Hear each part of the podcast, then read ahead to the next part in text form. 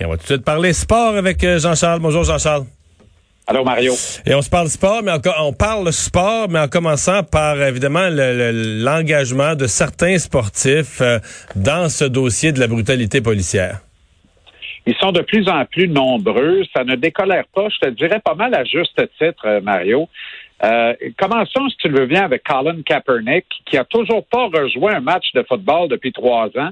Toi qui es un amateur de la NFL, dis-moi sans rire qu'il serait pas meilleur qu'au moins 20 quarts arrière partant au second de cette ligue-là actuellement. Moi, je pense qu'il serait encore parmi les meilleurs. Il n'a que 32 ans.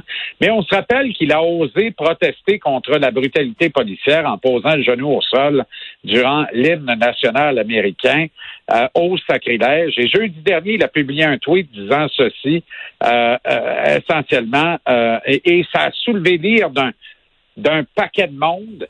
Et, euh, euh, et en même temps, euh, ça a soulevé, pas lire, mais c'est aller chercher l'appui d'un paquet de monde, dont LeBron James, meilleur joueur de basketball de sa génération, qui lui, sur Instagram, a publié deux photos côte à côte de Kaepernick, genou au sol, et de Derek Chauvin, ce policier. Mais ça, je pense que c'était la photo, c'était la photo la plus vue de toute cette crise-là. Là. Celle-là, elle a tourné, ça je peux même pas. Là. C'est une image d'une force euh, inouï, Mario. Euh, évidemment parce que le genou du policier est sur le cou de George Floyd, qui a trouvé la mort pour, à l'origine, on le rappelle, une histoire d'un prétendu faux billet de 20 piastres. Mais même Michael Jordan, qui est d'ordinaire assez réservé sur les questions politiques et sociales, a brisé l'habituel silence pour décrier la situation.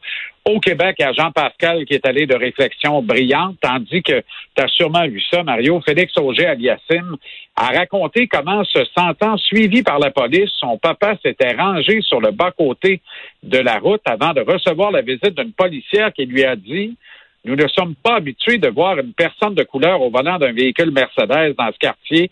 C'était dans la ville de Québec où Aliassim a grandi. Et là, c'est important de rappeler qu'on est en 2020, Mario. On n'est pas en 1964 au Mississippi. On n'est même pas en 92 à Los Angeles. On est en 2020. Est-ce qu'on a vraiment évolué?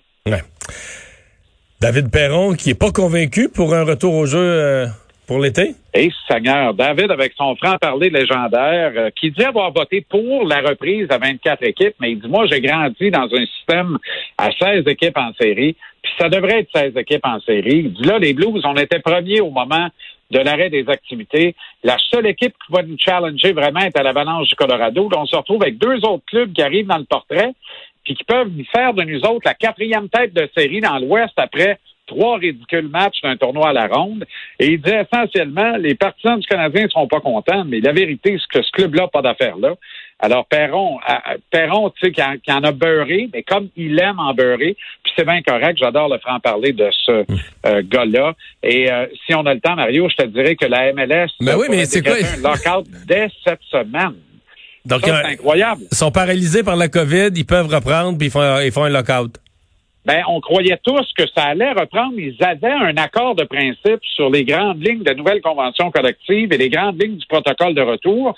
Puis une fois qu'on a ratifié ce rapport, ce, cette entente-là, ben là, la MLS est revenue en ajoutant des affaires. Puis là, les, joueurs ont dit, ben non, là, arrêtez de charrier.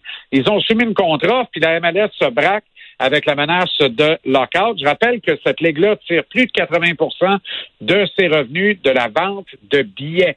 Alors, une reprise à huis clos, compte tenu des coûts euh, pour veiller à la oh, bonne oh, santé oh, des effectifs, ça constitue un fossé financier et non pas une sauvegarde de revenus. Il y a peut-être une explication là. Et merci Jean-Charles, à demain. Salut Mario, à demain.